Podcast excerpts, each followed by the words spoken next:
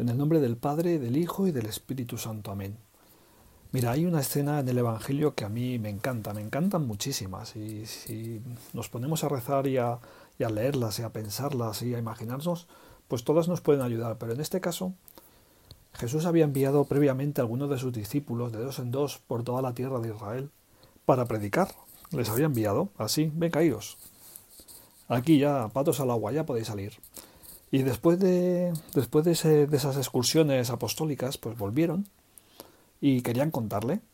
Y dice el Evangelio, reunidos los apóstoles con Jesús, le explicaron todo lo que habían hecho y enseñado.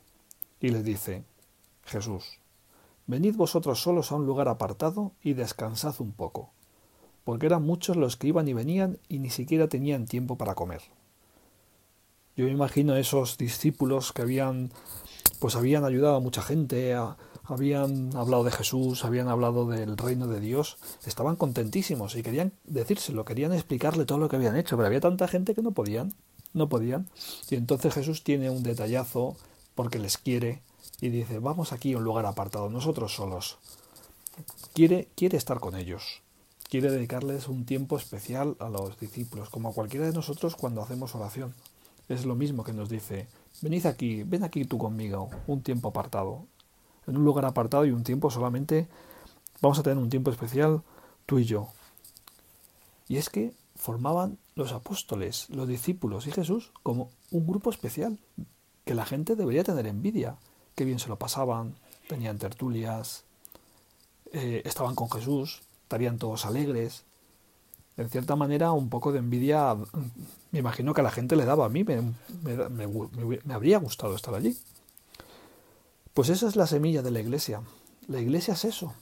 La iglesia es ese, es ese grupo de gente, de discípulos, de apóstoles, alrededor de Jesús, que se querían.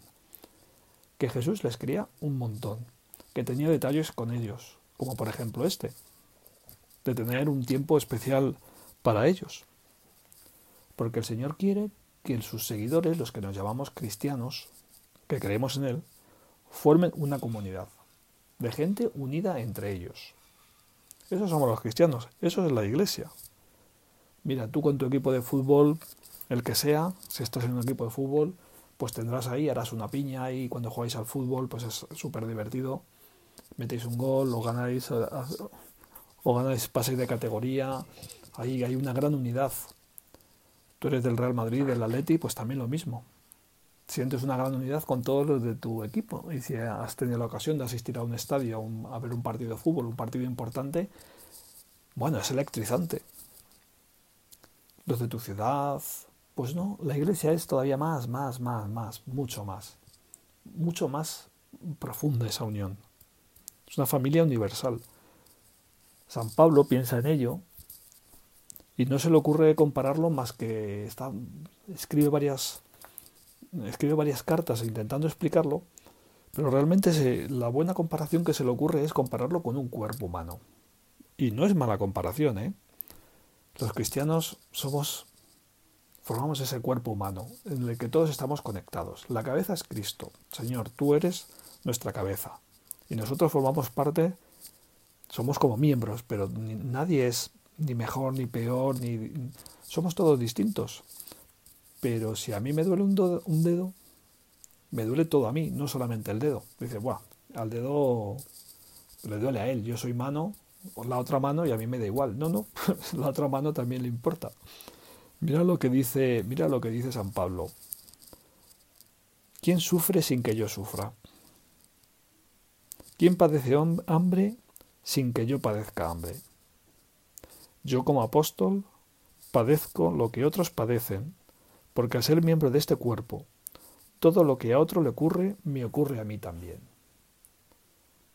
Bueno, Señor, que esa preocupación me gustaría tenerla por todos, primero por los más cercanos, los que tengo más cercanos, mi familia.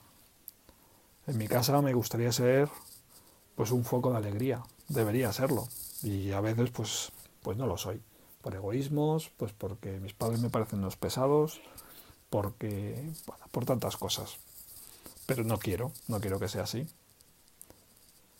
Me gustaría preocuparme también por los que tengo alrededor.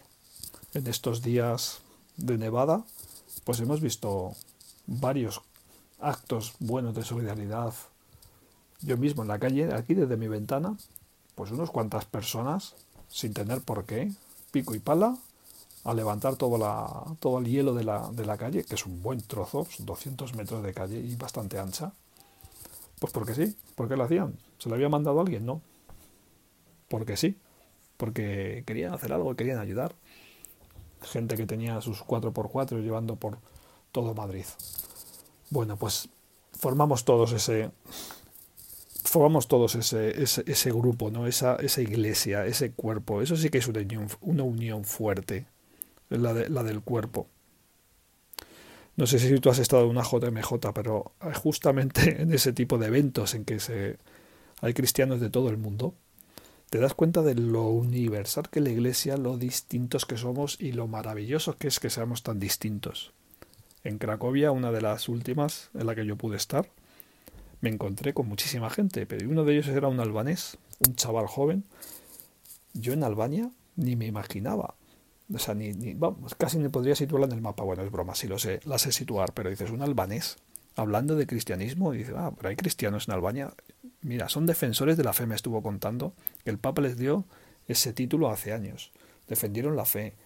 Bueno, perseguidos por los comunistas, bueno, me contó unas cosas, pues muy interesantes, cosa que si no, no, habría sabido. Pero es igual, si es que mires donde mires. Le pedimos al Señor, Dios Señor te pido, que me siente iglesia, que lo que se dice que es la comunión de los santos, es decir, que estamos todos unidos, estamos toda la iglesia unida, cristianos de todo el mundo, en el espacio, es decir, todo el mundo, y en el tiempo. Los que han pasado antes, que ahora están en el cielo, también formamos parte de esa familia. Y los que están en el purgatorio, que aún no han llegado al cielo, también forma parte de esa gran familia, profunda, una unión profunda entre nosotros. Señor, ayúdame a sentir mi iglesia. En el nombre del Padre, del Hijo y del Espíritu Santo. Amén.